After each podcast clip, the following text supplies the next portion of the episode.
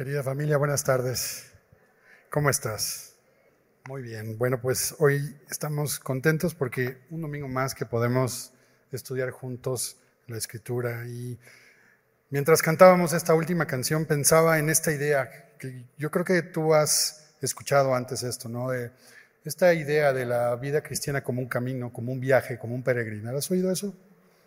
Comienza cuando Cristo viene a nuestra vida, pero ese viaje atraviesa por todas las etapas de nuestra vida, las circunstancias, hasta llevarnos a la meta que es estar con Él.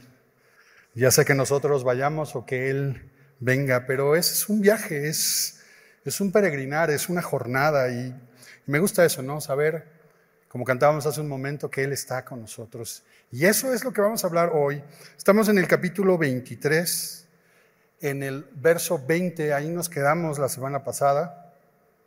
Y literalmente el pueblo de Israel ha estado en un viaje, ¿no? ¿Recuerdas eso? Todo empezó con Abraham, que Dios lo llamó de Ur de los Caldeos a la tierra de Canaán. Después se convirtió con muchas, muchas tormentas en su vida, se convirtió en una familia de 70 personas que tuvo que llegar a Egipto. Y luego esa familia de 70 personas en Egipto se convirtió en un gran pueblo que fue esclavizado, pero que Dios decidió liberar y entonces de Egipto comenzó otro viaje. Un viaje que tiene como destino la tierra prometida, pero están en una parada ahorita, ¿verdad? Cruzaron todo el desierto y ahora están en una región, están frente al monte Sinaí. Y ahí es donde Éxodo 19 llegaron y ahí se encontraron con Dios. Y esta porción que nos toca estudiar hoy está en ese contexto, en el contexto de ese encuentro que el pueblo tiene, el pueblo de Israel con Dios en el monte Sinaí. En el capítulo 19 nos cuenta los detalles de cómo fue eso. En el capítulo 20 nos dice, en los primeros 18 versículos, las 10 palabras o los 10 mandamientos que Dios habló a su pueblo. Inmediatamente después, capítulo 21, 22 y este capítulo, esta porción que está en el capítulo 23, le siguieron leyes, principios, juicios, ¿te acuerdas? Que venimos estudiando las últimas semanas y que esta porción dentro del pacto se denomina como el libro o el código del pacto, que hoy vamos a terminar de estudiar. Y entonces vemos que el pueblo de Israel está en este momento y cómo se termina un contrato, cómo se termina un pacto, cómo, cómo se va a sellar esto. Y bueno, esto es la parte final. Después de todas estas leyes vamos a encontrar aquí promesas y condiciones. Así que vamos a leer el texto, vamos a orar y vamos a seguir meditando en lo que Dios quiere hablarnos el día de hoy. Recuerda algo, yo sé que este texto que estamos leyendo, esta historia es muy, muy antigua. Yo sé que parece muy, muy lejana a nosotros, pero recordemos que esta es la palabra viva, verdadera de Dios, que quiere y que puede y que es capaz de inspirar, cambiar y transformar nuestra vida. Por eso lo estamos estudiando el día de hoy. Así que esta es la palabra de Dios. Éxodo 23, versículo 20.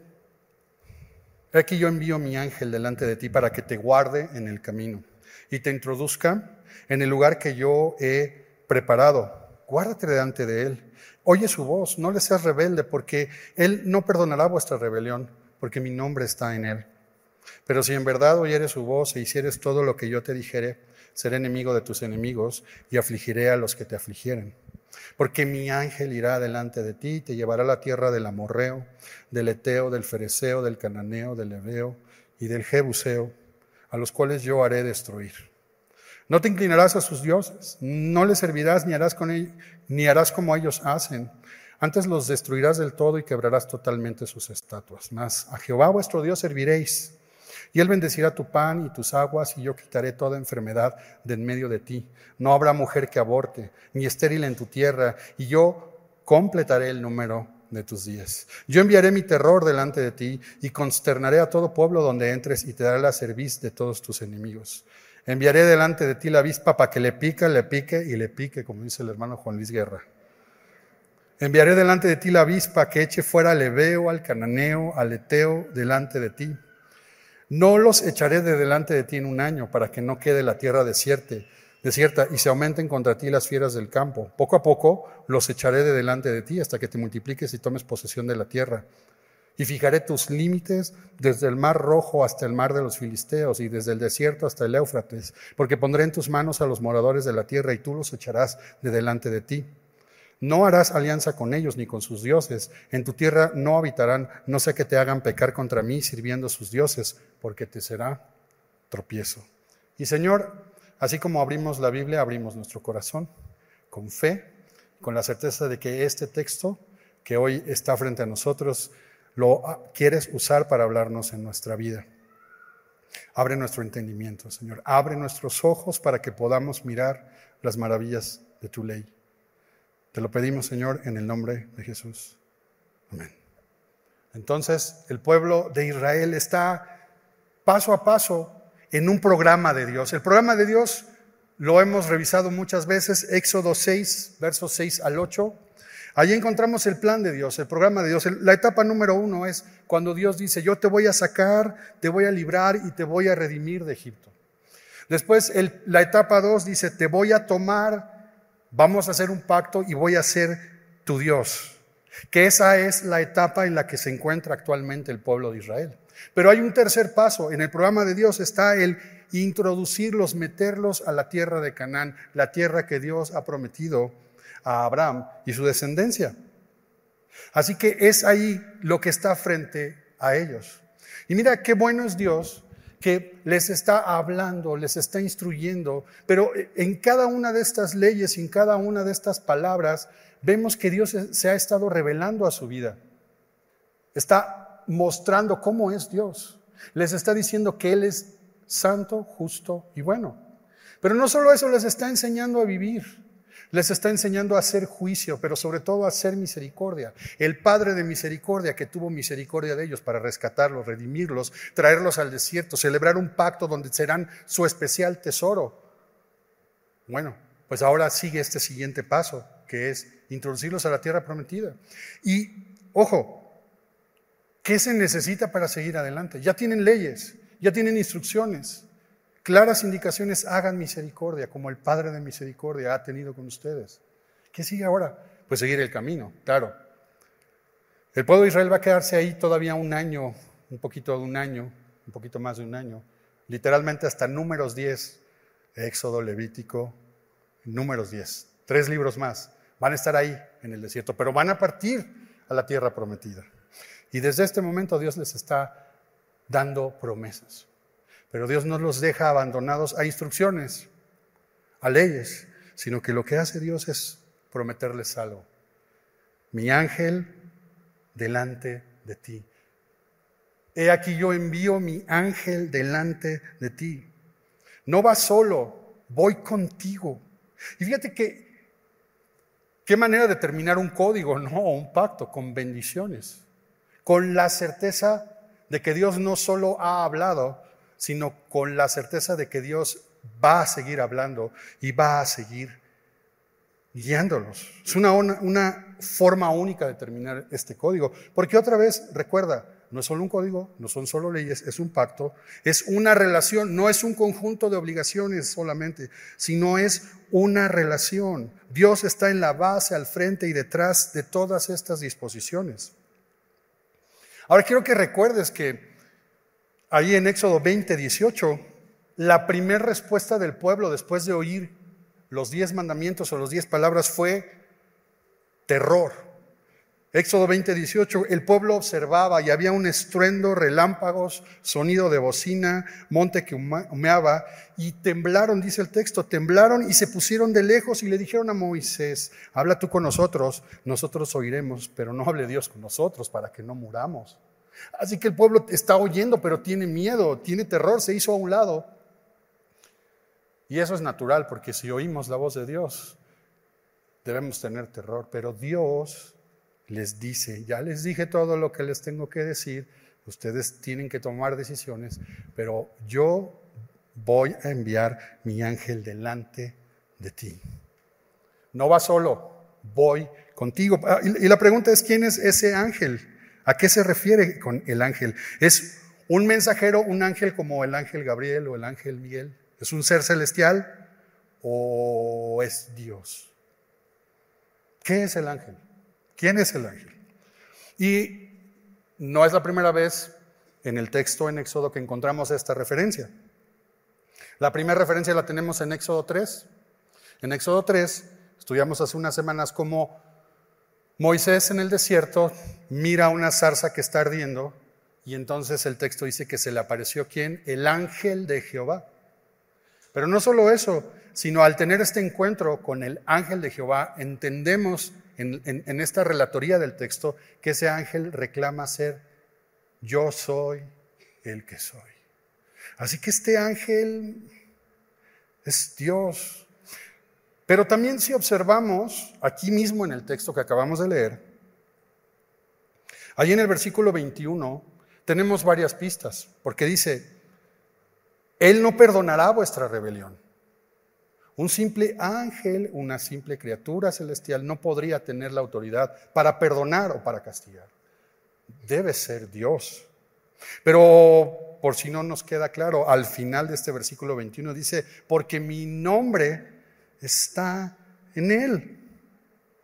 Así que estamos frente a una forma de expresar el ángel. Es una forma de expresión acerca de Dios cuando Él se hace presente. Israel no tiene leyes, Israel no tiene un documento, un papelito. Israel tiene un Dios presente y accesible, listo y dispuesto. ¿Qué mejor manera? ¿Qué mejor manera de tener este pacto y de terminar con estas disposiciones? Yo envío mi ángel delante de ti. Y en este verso 20 encontramos cuatro promesas, cuatro promesas. Y encontramos una condición para el pueblo. Cuatro promesas que Dios da y una condición para el pueblo de Israel. Ahora, el texto, el texto como lo leímos, está mezclado, está entrelazadas, está entrelazada las promesas y está entrelazado la condición. De hecho, es una condición, aunque se expresa de diferentes formas pero es una sola condición y ahorita vamos a revisarlo. Pero aquí en el verso 20 encuentro esa, la expresión de esas cuatro promesas. Yo envío mi ángel. Número dos, guarda en el camino. Número tres, te introduzca en el lugar. Y número cuatro, que yo he preparado. Ahí están las cuatro promesas. Número uno, la presencia de Dios. Yo envío mi ángel, mi presencia estará delante de ti. De hecho, el pueblo de Israel salió de Egipto siguiendo el ángel que iba a la columna de fuego de día y de noche. La presencia de Dios, la presencia de Dios. Versículo 23, Éxodo 23, 23 dice, mi ángel, reitera otra vez, mi ángel irá delante de ti. Dios no solo da instrucciones, sino Él se queda nosotros. Número dos, para que te guarde protección. Dios le da su presencia y con su presencia protección. ¿Protección de qué? Pues del enemigo. Porque aún ahí desde el verso 22 dice en la parte final, seré enemigo de tus enemigos y afligiré a los que te afligieren. Mi ángel irá delante de ti, te llevará a la tierra del amoreo, del amorreo, del eteo, del fereceo, del cananeo, del ebeo y del microbusero, perdón, del jebuseo el pueblo de Israel se va a enfrentar a, los pobladores de esa tierra y va a tener que enfrentar, va a tener enemigos. Y Dios les garantiza protección, victoria. No solo eso, versículo 27, yo enviaré mi terror delante de ti y consternaré a todo pueblo donde entres y te daré la servicio a todos tus enemigos y enviaré delante de ti la avispa. Ahorita al final cantamos la canción. Para que eche fuera le veo al cananeo, al eteo y delante de ti. Dios promete su presencia y Dios promete protección, victoria, seguridad. Pero no solo eso, sino que Dios les promete bendición, introducirlos en el lugar, introducirles, les promete una llegada tranquila, bendecida. Versículo 25, Él te bendecirá él bendecirá tu pan y tus aguas. Yo quitaré toda enfermedad en medio de ti. No habrá mujer que aborte ni estéril en tu tierra y yo completaré el número de tus días. Dios le promete una bendición, salud, fertilidad y larga vida. Número cuatro, establecerlos en la tierra. He preparado un lugar. Yo he preparado un lugar. Establecerlos en la No es solamente que lleguen sanos y salvos, sino que les garantiza llegar, establecerse y estar ahí en la tierra. Como lo dicen los versículos 29 al 31. No los echaré de delante de ti en un año para que no quede la tierra desierta. Poco a poco los echaré delante de ti hasta que te multipliques y tomes posesión de la tierra. Fijaré tus límites y son unos límites enormes. En la época en la que estamos ahorita está de moda esta zona y hay un conflicto y estoy seguro que has visto los mapas del territorio actual de Israel. Bueno, esto que está aquí es mucho más grande de lo que estás viendo ahí desde el Mar Rojo hasta el Mar Mediterráneo, que es el mar de los filisteos. Y luego desde el desierto, desde el sur del Negev, hasta, hasta todo el norte, que es decir, hasta el río Éufrates. Es un tremendo territorio. Ahí están los límites. Déjame decirte una cosa, estas medidas, estas colindancias, solo, solo han sido del pueblo de Israel durante el reinado de Salomón. Solamente en el breve periodo de tiempo de Salomón lograron tener estas dimensiones, esta tierra. Nunca más lo han podido tener. Enviar, guardar, introducir y preparar. La presencia de Dios, la protección de Dios, la bendición de Dios y establecerlos en la tierra. Ahí está. Dios no los deja abandonados, pero hay una condición. Una condición que, como ya te dije al principio, se expresa de diferentes formas. Hay una condición y esa condición es una advertencia contra la idolatría, una advertencia contra adorar a otros dioses. Desde Éxodo 21, cuando Dios comienza a hablar estas palabras, dice, yo soy Jehová tu Dios, que te saqué de la tierra de Egipto, no tendrás dioses ajenos delante de mí. De principio a fin, Dios advierte al pueblo de Israel de no extraviarse. Solo hay un Dios y no debe considerar a otras cosas dioses porque son ajenas, son extrañas delante de Dios. Eso es lo que Dios va a advertirlo. Mira cómo lo expresa, acompáñame conmigo. Dice versículo 21, guárdate delante de él y oye su voz. No le seas rebelde. ¿A quién? Al ángel. No seas rebelde porque Él no perdonará vuestra rebelión, porque mi nombre está en Él. Versículo 24, no te inclinarás a sus dioses, ni los servirás, ni harás como ellos hacen, antes los destruirás del todo y quebrarás totalmente sus estatuas. Versículo 32, no harás alianza con ellos ni con sus dioses. Es claro, ¿no? Instrucciones claras, pero es una sola condición, una sola, sé leal solamente adórame a mí. Versículo 25, mas a Jehová vuestro Dios serviréis, mas a Jehová vuestro Dios serviréis. Servir es la misma palabra que adorar. Solamente dedícate a mí, solamente mírame a mí, solamente entrégate a mí. Esa es la única condición. ¿Y no te parece lógico, razonable lo que Dios nos está pidiendo, lo que Dios le pide al pueblo de Israel? Si Dios ha hecho todo esto, ¿no crees que lo único que puede hacer el pueblo de Israel es ser leal a Dios. Esta advertencia es un llamado a no adoptar la forma de vida de la tierra de Canaán, a no interpretar la vida como la interpretaban eh, los habitantes de esa tierra donde van a ir. Porque otra vez la idolatría supone una forma de vida donde Dios se confunde con la creación, donde Dios es percibido lejano y enojado, colérico. Y entonces Dios es manipulable a través de cualquier cosa, de cualquier sacrificio irracional.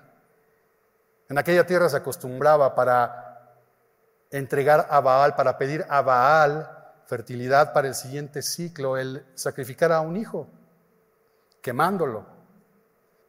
Y esa es la tierra, esas son las condiciones en las que va a llegar el pueblo de Israel.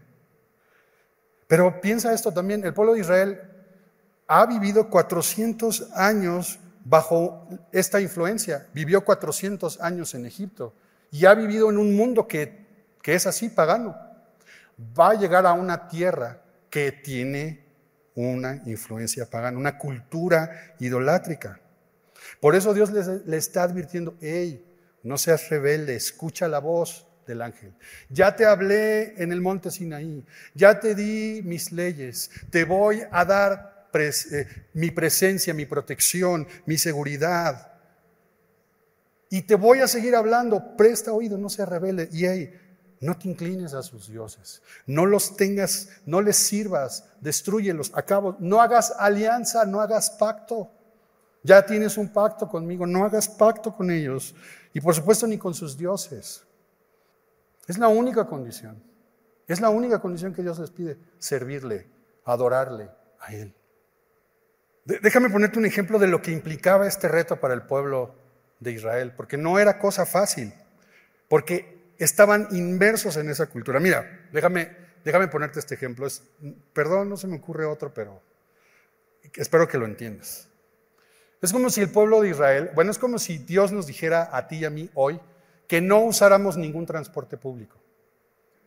Pues o usamos un carro o usamos un transporte público, ¿no? Para llegar a un lado a otro. Imagínate que Dios nos dijera, no lo uses, porque es idolatría. No estoy diciendo eso, pero ¿entiendes lo que implicaría en tu vida eso? Pues lo necesito moverme de un lado a otro. Bueno, así era la cultura.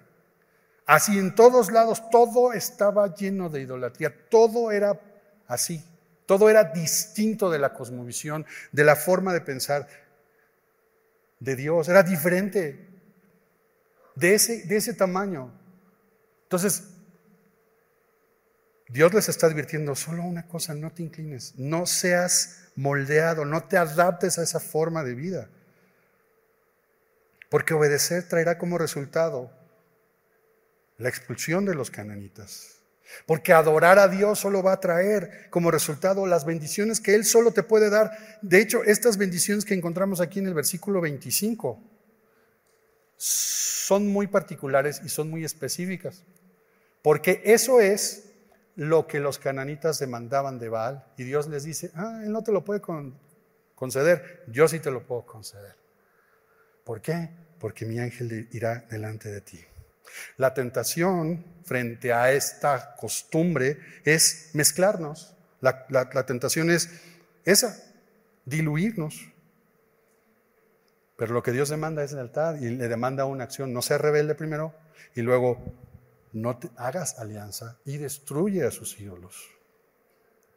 Es hermoso mirar cómo Dios le asegura esta bendición y le pone una condición muy clara y sencilla, una condición donde Dios mismo le garantiza que va a estar con él para que la pueda cumplir. Y al mismo tiempo le da certeza. Le da certeza porque dice, oye, vas a llegar a esa tierra y mira, quiero que veas cómo va a ser la conquista. Versículo 29, no los voy a echar delante de ti en un año, para que no quede la tierra desierta y aumenten contra ti las fieras del campo. Poco a poco los echaré de delante de ti hasta que te multipliques y tomes posesión de la tierra.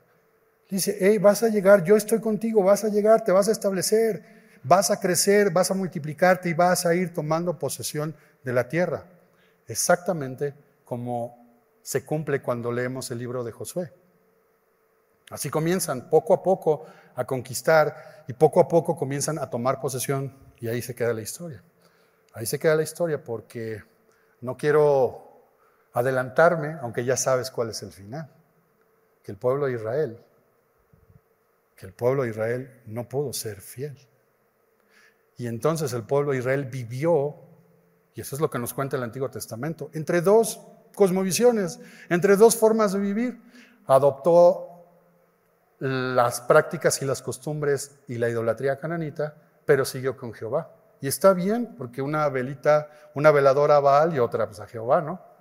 Si me falla uno, el otro no me falla. Exacto, eso suena lógico, pero eso es lo que hicieron. Eso es lo que hicieron.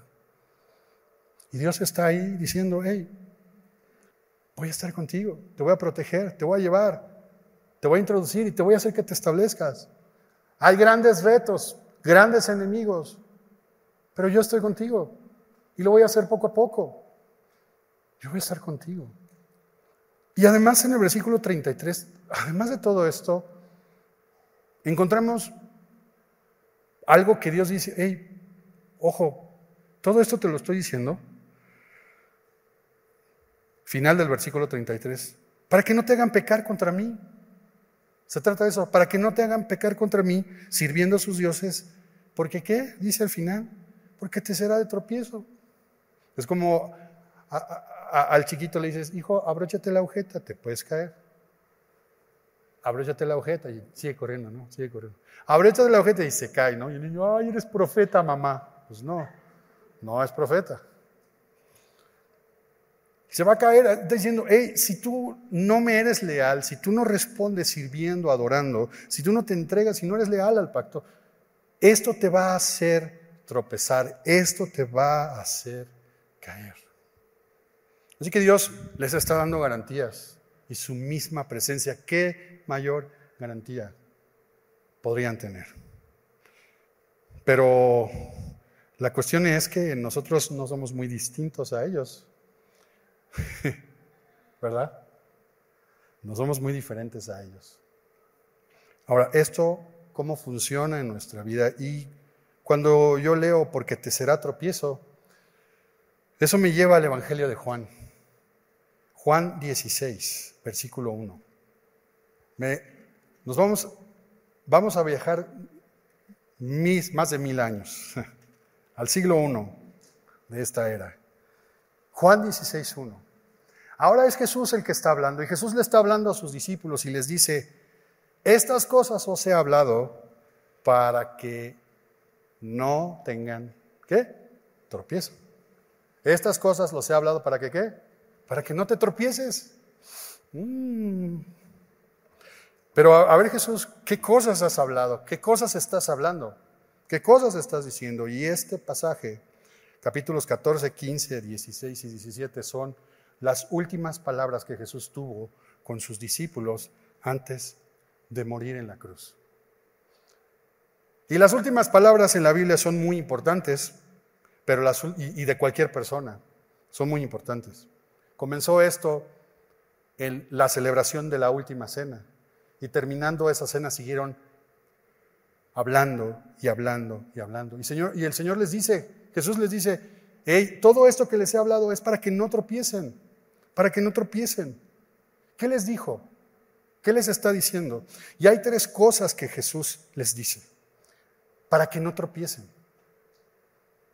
La primera cosa que les dice Jesús, yo soy el camino, la verdad y la vida. ¿No se te hace parecido a Éxodo 23, 20? Y yo guardaré el camino y te llevaré al lugar que yo he preparado. ¿No se te hace parecido? Jesús dice, yo soy el camino, yo soy la verdad, yo soy la vida. Sin camino no hay por dónde andar, sin verdad no podemos conocer, sin vida no hay quien pueda vivir. Jesús dice, yo soy el camino que debe seguir. Jesús no solo indica el camino, dice, yo soy el camino. Y yo soy el destino. Yo soy el camino que debes seguir. Yo soy la verdad que debes creer. Yo soy la vida que debes esperar. El lugar, el camino y el destino soy yo. Yo soy el camino, la verdad y la vida. Así que este ángel que sabemos que es Dios y que es la presencia de Dios, es Jesús, el camino, la verdad y la vida. Pero no solo Jesús les dice eso, porque en el capítulo 15, verso 5 les dice, yo soy la vid. Vosotros los pámpanos, el que permanece en mí, yo en él, este lleva mucho fruto, porque separados de mí nada podéis hacer. Ah, mira qué otra cosa muy interesante y fundamental aquí, porque Jesús dice, hey, yo soy el tronco, yo soy la raíz. Yo soy de donde fluye la vida que tú necesitas. Tú solamente eres una rama, un pámpano, que está unido a la vid, a la vid verdadera, que soy yo, dice Jesús. Fíjate qué interesante porque yo ayer me quedé viendo dos horas un árbol. Y entonces me quedaba viéndolo y dije, a ver en qué momento la rama se queja. O a ver en qué momento la rama quiere arrancarse, ¿no? ¿Verdad? No, no sucede eso. Está unido. La propia rama no se puede cortar. También luego me puse a ver eh, ramas cortadas que estaban ahí en el piso. Y me quedé viendo a ver si la rama caminaba y se unía otra vez al tronco. No se puede, ¿verdad? ¿Qué está diciendo Jesús? Yo soy el camino, la verdad y la vida. Número dos, hey, estás unido a mí. Yo soy la fuente, yo soy la raíz, yo soy la vid, tú eres un pámpano y separado de mí no vas a poder hacer. Pero Dios, Jesús nos está prometiendo estar unidos a Él. Por eso dice, permanezcan en mí y yo en ustedes. Pero no solo eso, sino que Jesús al final de este discurso, al final de esta plática, versículo 33 dice, en el mundo tendréis aflicción, pero confiad, yo he vencido al mundo. Fíjate nada más lo que Jesús les está diciendo a los discípulos y nos está recordando el día de hoy. Yo soy el camino, la verdad y la vida. Yo soy tu punto de partida y yo soy tu destino. Yo soy tu razón. Yo soy la verdad que quieres encontrar y yo soy la vida que anhelas vivir. No estás solo, no eres una rama, no eres tamo que arrebata el viento, sino que ahora estás injertado a la vid verdadera y si estás conmigo vas a dar fruto y yo voy a estar contigo, unión, permanencia, una relación con Él. Y Jesús reconoce una realidad, el mundo, el mundo es hostil. Ahí Jesús en el versículo 18 del capítulo 15, el mundo los aborrecerá porque me ha aborrecido antes que a vosotros. Es decir, el mundo es hostil. Y el mundo aborrece, odia. Déjame, déjame decirte algo. Jesús garantiza que ha vencido al mundo, pero el mundo funciona de esta manera. El mundo quiere ser nuestro amigo. El mundo no llega hostilmente, sino el mundo viene amigablemente. El mundo nos dice, tranquilo, yo sé tu fe, pero ven, seamos tolerantes, mira, no está tan mal es, mira, no, mira aquí, mira allá. Eso sí, cuando tú no caes en eso, entonces el mundo persigue, el mundo va a querer dominar, controlar, secuestrar tu vida dominar tus deseos. El mundo va a querer absorber tu fe, diluirla. Ya no pudo por las buenas, ya no puede por las malas, luego va a tratar de echarle más agüita, diluir el proceso de transformación de la vida nueva que nos ofrece Jesús, al, al, adulterar la obra de Dios de transformación en nuestra vida. Pero el mundo tiene otra, otra herramienta que es ahogarnos. ¿Recuerdas la parábola del sembrador, Marcos 4? Los afanes, las angustias juegan en nuestra contra, nos ahogan. La falta de significado. Ah, el mundo entonces hace que perdamos sentido. Y entonces lo empecemos a buscar y el mundo dice, busca dentro de ti, en ti está el poder. En ti está la respuesta. Persigue, absorbe y ahoga. Pero Jesús dice, hey, vas a tener aflicción, pero confía en mí, ríndete a mí, entrégate a mí, cree en mí, porque yo he vencido, porque yo he vencido al mundo. Y Jesús sigue diciéndonos hoy el día de hoy, a ti y a mí, todas estas cosas las he hablado para que no tengas tropiezo, para que no te resbales y caigas, sino para que camines en Jesús. Ahora déjame decirte algo que está y que va a aclarar cómo es que Jesús opera esto en nuestra vida. Y lo primero es, quiero que me acompañes al libro de Isaías 63, 9. Isaías 63. Vamos a regresar un momentito a la historia con la que comenzamos, la historia del Éxodo y la historia de Éxodo 23 en particular, porque el profeta Jeremías, perdón, Isaías, no sé qué dije primero, como doy clase de Jeremías, entonces ya ahora dije Isaías, doy clase de Pedro y luego le digo Pablo, y a Pablo le digo Pedro, usted disculpará. Isaías 63, verso 7. El profeta Isaías tiene una opinión después de muchos, muchos años de lo que sucedió en el Éxodo y de lo que sucedió en el pasaje que comenzamos a estudiar y que sirve de base para el día de hoy, tiene una opinión, mira lo que dice, vamos a leerlo, de las misericordias de Jehová haré memoria, de las alabanzas de Jehová conforme a todo lo que Jehová nos ha dado y de la grandeza de sus beneficios hacia la casa de Israel, que les ha hecho según sus misericordias y según la multitud de sus piedades. Y sí, ¿verdad? Hemos leído esta historia en el Éxodo y estamos de acuerdo con Isaías. Estamos de acuerdo. Grandes han sido las misericordias del Señor. Porque dijo ciertamente mi pueblo son hijos que no mienten. ¿Y fue qué? Fue su Salvador. Y si es cierto, Dios salvó al pueblo de Israel. En toda angustia de ellos, Él fue angustiado. Y mira nada más, dice, el ángel de su faz lo salvó. Mm, yo envío mi ángel delante de ti.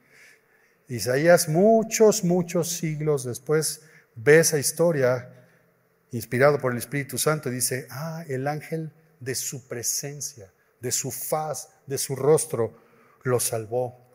En su amor y en su clemencia los redimió y los trajo y los levantó todos los días de la antigüedad. Pero aquí está la historia. Mas ellos fueron qué? Rebeldes. ¿Qué fue lo que Dios les pidió? Que no fueran rebeldes. Mas ellos fueron rebeldes. E hicieron enojar su qué? Ah, y el ángel que Dios prometió enviar delante de ellos es el Espíritu Santo.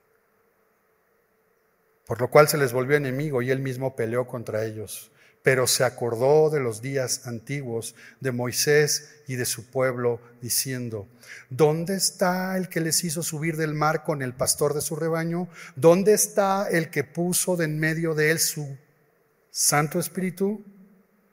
El que los guió por la diestra de Moisés con el brazo de su gloria, el que dividió las aguas delante de ellos, haciéndose su nombre perpetuo, el que los condujo por los abismos como un caballo por el desierto sin que tropezaran, el Espíritu de Jehová los pastoreó. Así que sí, el ángel, el ángel es Dios y el ángel nos recuerda a Jesús. Pero en esta profecía de Isaías nos apunta a algo que no esperábamos y es la presencia del Espíritu Santo. Presencia que ahí en Juan 14 Jesús nos ha prometido y nos ha regalado. Dice Juan 14, versículo 16, y yo rogaré al Padre y os dará otro consolador. ¿Para qué? Para que esté con vosotros para siempre. Subráyale ahí para siempre. Subráyale ahí con vosotros. Para que esté con ustedes cuando te portas bien, cuando estás feliz nada más. Siempre para que esté con vosotros para siempre. ¿Quién es este consolador? Este paracletos, este consejero, es el Espíritu de verdad, el Espíritu de verdad. No con minúscula, es el Espíritu Santo, el Espíritu de verdad. Hey, por cierto, el cual el mundo no puede recibir. Lo único que tenemos diferente de ellos es el Espíritu Santo, la presencia de Dios. Es lo único. El mundo no puede recibir porque no le ve ni le conoce pero ustedes le conocéis, porque mora con ustedes y estará en ustedes. Y mira nada más cómo termina esto, versículo 18, no os dejaré huérfanos, vendré a vosotros. Y esta querida familia, esta es la promesa en Jesús para ti y para mí. Estamos en un viaje, estamos en un peregrinar, vamos avanzando. En algún momento de nuestra historia, Cristo se apareció. En alguna circunstancia encontramos camino, verdad y vida en Él. Y creímos. Pero seguimos aquí. No nos llevó con Él. Seguimos en este mundo que aprieta, que ahoga, que absorbe de diversas maneras. Jesús le está hablando a sus discípulos y le está diciendo que se va a ir, físicamente se va a ir, pero les está diciendo, hey, no se turbe vuestro corazón, creen en Dios, creen también en mí. Yo voy a preparar lugar para vosotros. porque donde yo estoy, vosotros, para que donde yo estoy, ustedes también estén. Esa es la promesa de Jesús, en el largo camino que tú y yo tenemos en esta tierra, en el peregrinar donde estamos a cada, un, cada día viviendo, en este viaje de la fe, no estamos solos, no estamos abandonados simplemente a leyes o a preceptos o a principios, sino que no estamos solos, sino estamos unidos para siempre con Él y para Él a través del Espíritu Santo para que esté con vosotros para siempre, porque mora en ti y está en ti. Así que lo único que tenemos que hacer es confiar, rendirnos, entregarnos y seguir creyendo, cualquiera que sea el lugar, el momento, la situación, la circunstancia. En este viaje hay viajes muy bonitos y hay viajes donde apenas sales de tu casa y se te descompone el carro. Y sigues avanzando y se te vuelve a descomponer. No sé en qué momento del viaje estás, pero no estás solo y no estamos solos. El Espíritu Santo está con nosotros. Lo que vamos a pedirle a Él no es una manifestación simplemente emocional, sino le vamos a pedir, le vamos a rogar y le vamos a abrir nuestro corazón para que Él en cada uno de nosotros nos recuerde cómo Él sigue estando con nosotros a pesar de nosotros mismos. Señor, venimos una vez más con un corazón dispuesto y abierto delante de ti. Y Señor, con mucha reverencia, porque no venimos a exigirte nada ni a pedirte nada, porque nos has dado, porque has soplado a tu Espíritu Santo en nosotros desde el primer momento en el que por tu gracia veniste a habitar a nuestra vida. Señor, yo quiero pedirte si hay alguien que se siente lejos de ti, o se siente que no le escuchas, o se siente que no estás con él. Yo no pido que toque sus emociones, sino pido que toque su espíritu, teniendo la certeza de que, poniendo la certeza de que tú sigues con cada uno de nosotros. Señor, abrimos nuestro corazón. Puede haber angustia, puede haber tribulación, puede haber duda, puede haber confusión puede haber hartazgo, pero no queremos seguir viviendo eso solos, sino venimos delante de ti y pedimos el toque de tu Espíritu Santo, Señor. Ahorita, mañana, en el momento, en la forma en la que tú quieres hablarnos, pero hoy sabemos y nos acercamos con fe, sabiendo que tú estás con nosotros, que tú estás en nosotros y que tú estás sobre nosotros por el poder de tu Espíritu Santo, Señor. Así que aquí estamos, Señor. Aquí estamos y nos entregamos a ti en el nombre de Jesús.